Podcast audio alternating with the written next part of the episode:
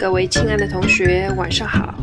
这里是 FM 四幺七八八幺，我是你们的主播懒惰的魔法师。非常抱歉，昨天没有按时更新节目，因为魔法师又感冒了。最近的天气实在是太变幻无常了，难道因为快要开学，老天爷也不正常？哎，最近这两天呢？魔法师意外的联系上了高中时候的同学，天哪！一转眼十几年过去了，青春记忆扑面而来呀！糟了，失言了，这下子不是暴露了自己的年纪？各位同学就当刚才的话没有听到哦，魔法师的心还是很年轻的。唉。相比高中那么死相自闭的我，现在平易近人又可爱的我，简直是判若两人啊！好了，不废话了，请大家珍惜现在的青春，珍惜美好的上学时光，未来你一定会回忆的。好了，接着就继续我们的魔镜连载系列吧。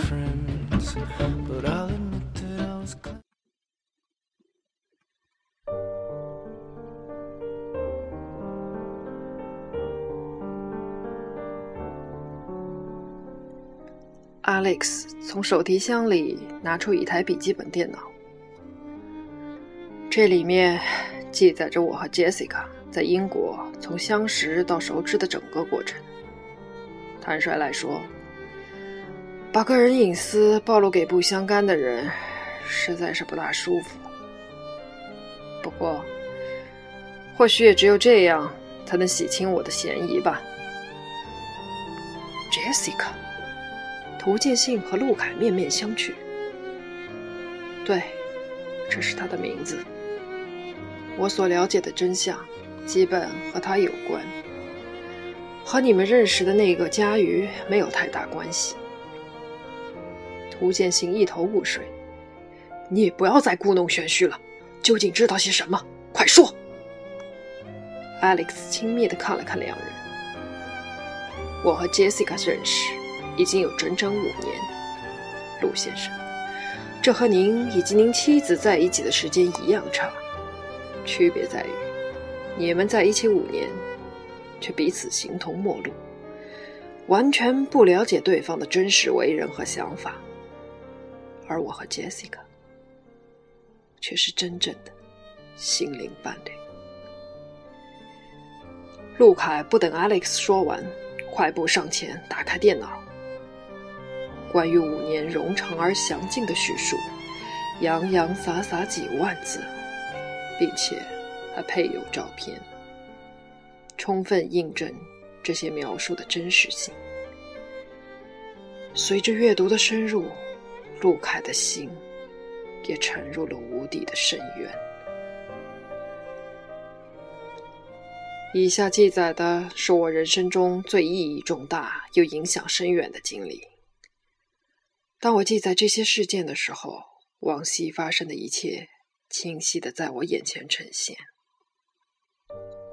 九月二十三日，今天是个特别值得纪念的日子。我刚获得剑桥大学戏剧教授的头衔，即将开始我在伦敦帝都大学心理学课程的研读。多年研读戏剧以后，我发现一个真理，那就是。微妙多变的人心，才是构成最伟大戏剧的要素。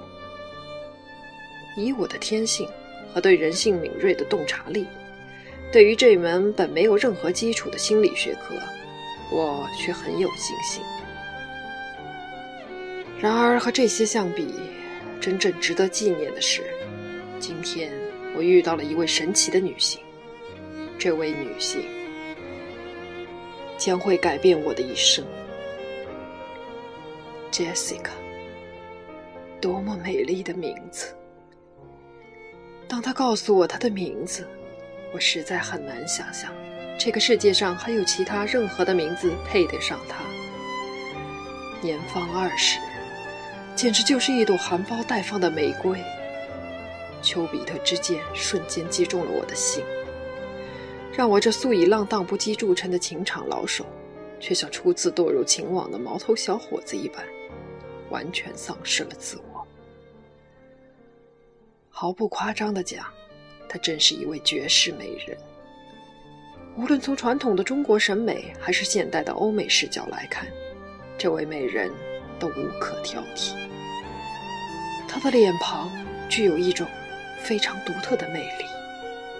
不，与其说是魅力，不如说是魔力，让第一眼见到的人就会不由自主的爱上她。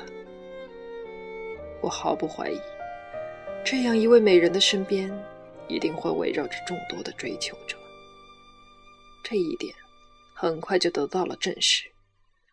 我是怎样在无比激烈的竞争中最终胜出，终于俘获美人的芳心？这将在以后的记录中慢慢揭晓。和 Jessica 相识已经一周，在这一周中，我们进行过多次令人心醉神迷的谈话。我惊喜的发现。上天对于她实在是格外的恩宠，除了绝美的容颜，竟然还赋予她绝顶聪明的头脑。原本按照我粗浅的认识，心理学这门艰深的课程似乎不大适合这样年轻又美丽的人。但是，这位美人却与众不同。在以后的接触中，我才会像抽丝剥茧一般。慢慢揭开这位美人内心的隐秘世界。心理研修课程进行了三分之一，我的研究方向渐渐明确，那就是催眠术在临床中的应用。随着学习交流的深入，我和 Jessica 在私人交往方面也有了进一步的深入。因为共同的兴趣，我们成了非常亲密的好朋友。但即便如此，关于他的个人经历，尤其是来英国之前在国内的经历，我所知甚少。Jessica 似乎很不愿提及这些事情。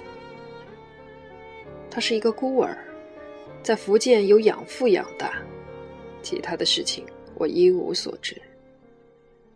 当时我并不十分关心这些，我的注意力完全被他在这里的生活所吸引，并为之深深的苦恼。